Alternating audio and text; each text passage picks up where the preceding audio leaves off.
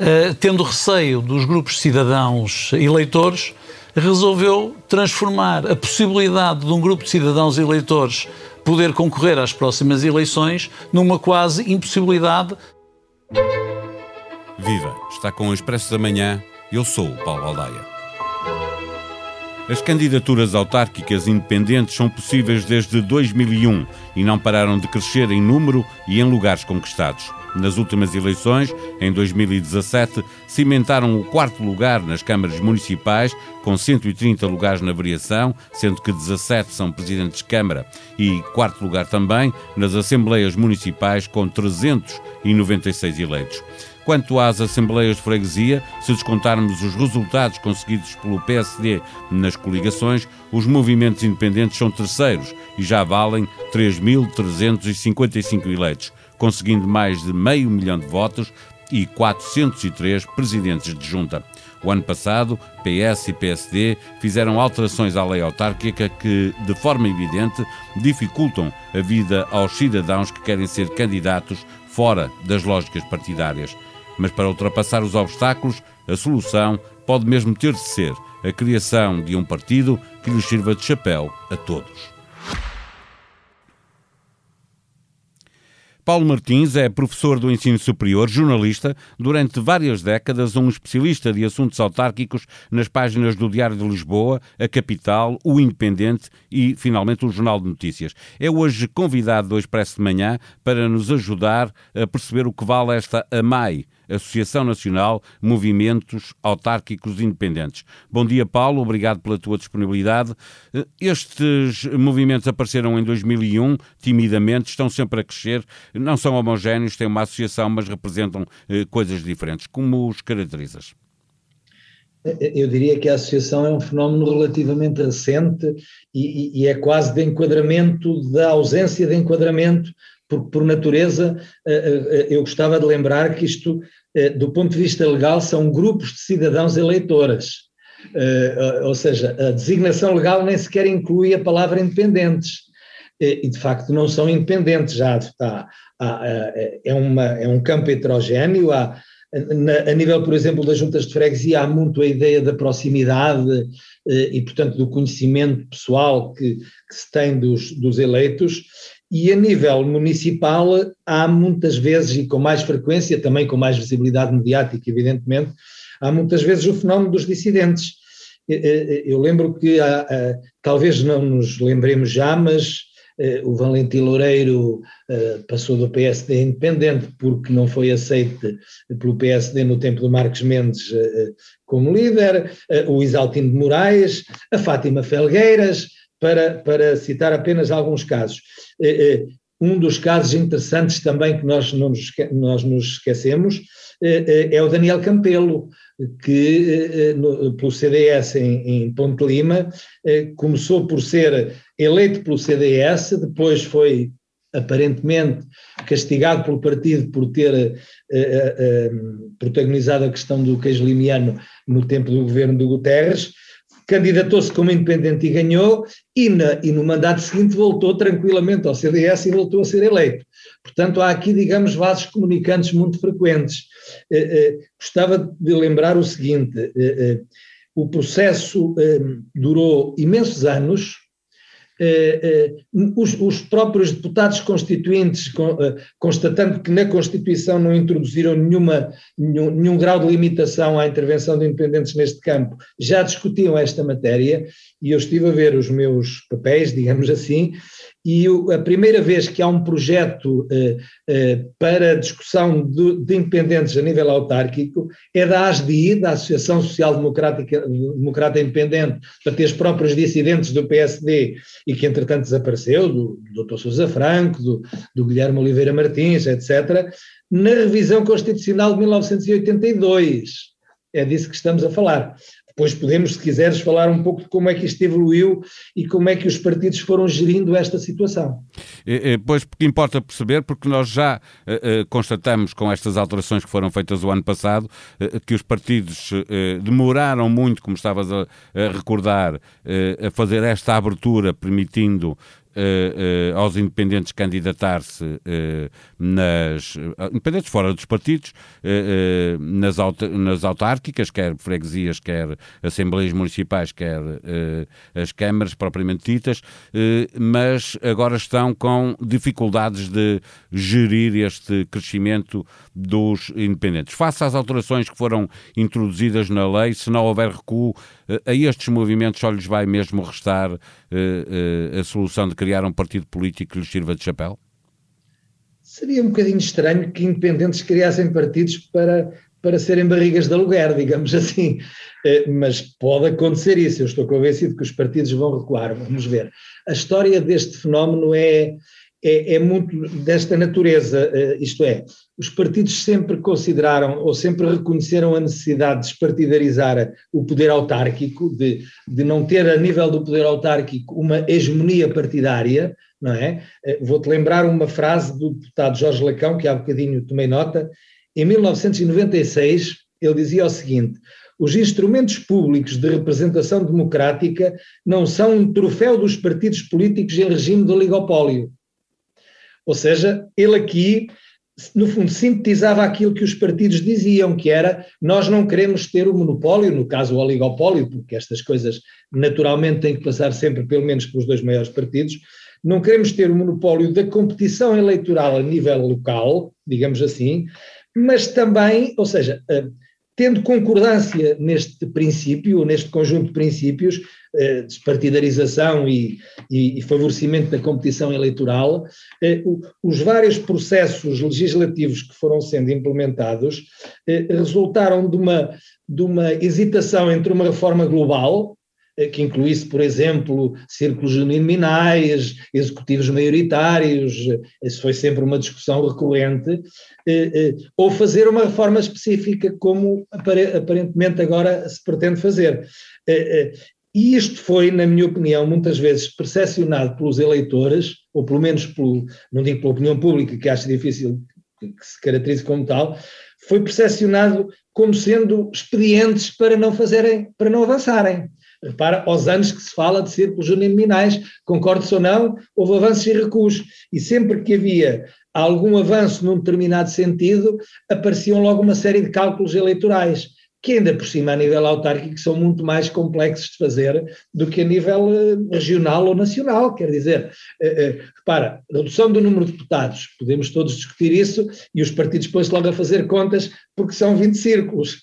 Aqui são 308 realidades municipais e 4 mil freguesias. Ninguém consegue controlar isto, portanto não vale a pena estar a tentar fazer cálculos eleitorais. Voltando só à tua questão, eu acho de facto que os partidos vão recuar. Eh, o que, é, o que é curioso é que o percebem quando há um clamor público sobre a matéria. Ou seja, porque é que não discutiram antes? Eh, porque é que não, Sim, esta matéria está.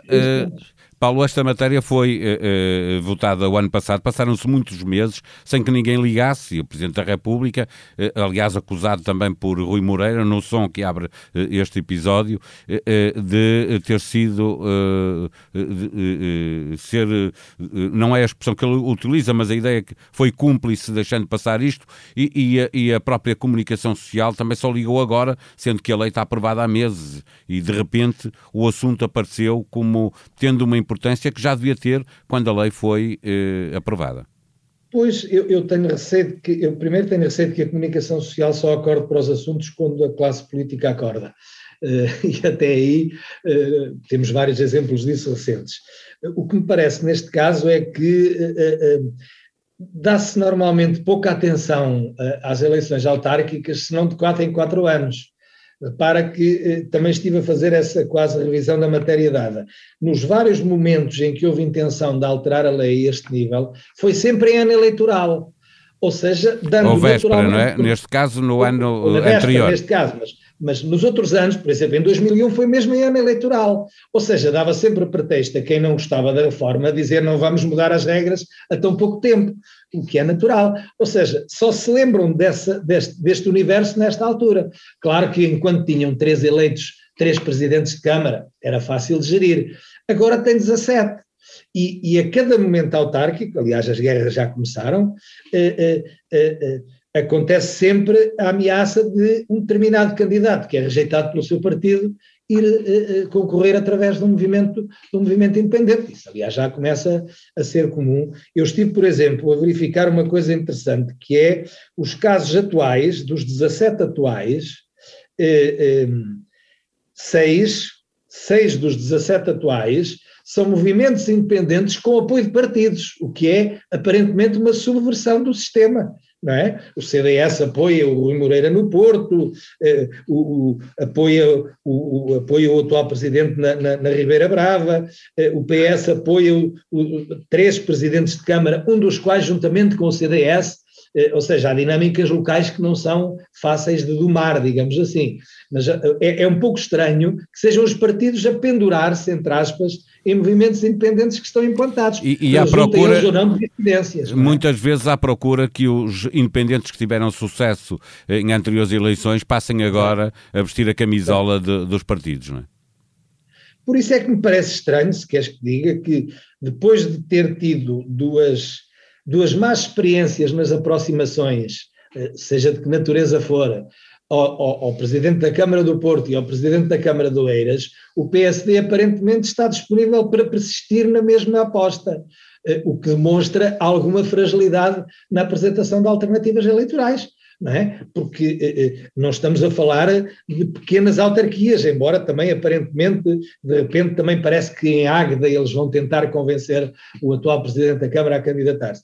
Mas estamos a falar do Porto do Eiras. Não é? Eh, eh, o Isaltino Moraes foi recusado no caso, do PSD na altura. Deixa recordar que no caso do, do, do, do, Porto eh, também aconteceu ao PS procurar uma solução com Rui Moreira nas últimas autárquicas e também saiu mal, o, o que eh, eh não deixa de ser uma coincidência eh, que é de certo modo expectável, eh, que é de ter o PS e o PSD a aprovarem eh, estas regras que claramente eh, prejudicam, tornam mais difícil candidaturas independentes. As, a questão das assinaturas e da possibilidade de elas terem que ser reconhecidas, ter que distinguir de eleições para a Câmara e para as juntas de freguesia, tudo isso, na tua opinião, vai inviabilizar, se seguir em frente, muitas candidaturas? Tratou-se precisamente do contrário, tratou-se de criar obstáculos na, na, minha ótica. E te falaste do Porto e com razão, repara, eh, eh, o Presidente da Câmara do Porto pode orgulhar-se de ser o homem mais desejado entre os autarcas, porque é apoiado pelo CDS, a Iniciativa Liberal também admite apoiar, o PSD namorou e o PS fez um acordo com ele, mal ele foi eleito e, portanto, agora tem dificuldade em distanciar-se e apresentar uma alternativa. Uh, isto demonstra que, e, e, vamos lá ver, não podemos acusar o, o Dr. Rui Moreira de ser um dissidente de qualquer destes partidos. Uh, uh, portanto, há aqui alguma genuinidade na, na, na componente de, de, de candidatura independente mas é o homem mais disputado neste momento, o que me parece muito curioso. Finalmente, Paulo, percebendo que os partidos vão ter que recuar uh, uh, e permitir já indicações de que vão fazer, uh, deixarem cair algumas das alterações que, que aprovaram o ano passado, olhar para uma das partes, perguntar se, se faz sentido, uma que não complica muito, a utilização do nome de partido em, em movimentos que, que são de cidadãos eleitores, tipo o meu partido é, eh, como aconteceu já em alguns eu não, eu não vejo nenhum inconveniente nisso, quer dizer, se nós começamos a, a, tomar decisões sobre as siglas, daqui a pouco estamos a tomar decisões sobre o tamanho dos cartazes, quer dizer, não tem nenhum sentido. Uh, em princípio, as regras para as candidaturas de cidadãos eleitores deviam ser semelhantes às candidaturas partidárias, não há nenhuma razão para haver aqui duas categorias, não é? Porque não há duas legitimidades quem é eleito é eleito, seja como independente, seja, seja no âmbito de um partido. Repara, um dos partidos que historicamente se opôs a esta, a esta abertura foi o, foi o, uh, o PCP, uh, eh, na, no âmbito da CDU, argumentando que na sua coligação acolhia sempre tradicionalmente independentes. Todos os partidos acolhem independentes. Há vários, há, há vários eleitos tendo sido eleitos por partidos, são independentes. A diferença só, desculpa a ironia, é que não pagam cotas. Há depois uns outros que pagam cotas e assumem uma, um compromisso diferente. Às vezes são mais papistas que o Papa, diria eu. Mas quer dizer, não há nenhuma razão para que as regras sejam diferentes. Há uma, uma base diferente, mas o caminho tem que ser comum. Não, não vejo nenhuma razão para haver essa diferença.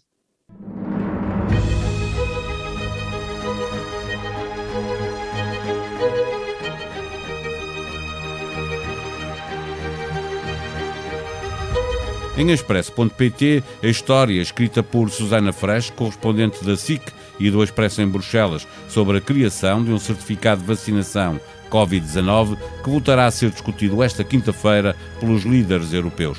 A Comissão Europeia resiste a esta ideia de um passaporte de vacinação porque entende que não há provas suficientes para isentar de quarentena ou testes quem já foi vacinado. E claro, mais uma notícia sobre os atrasos da entrega de vacinas da AstraZeneca à União Europeia. Na opinião, vem de ontem, mas nunca perde a validade, textos de Daniel Oliveira sobre a lição italiana e de Henrique Monteiro questionando o que se passa na Catalunha. Expresso da Manhã é um podcast diário que pode ser subscrito nas plataformas digitais Spotify, Apple Podcast e SoundCloud. Tenham um bom dia, nós voltamos amanhã. Até lá.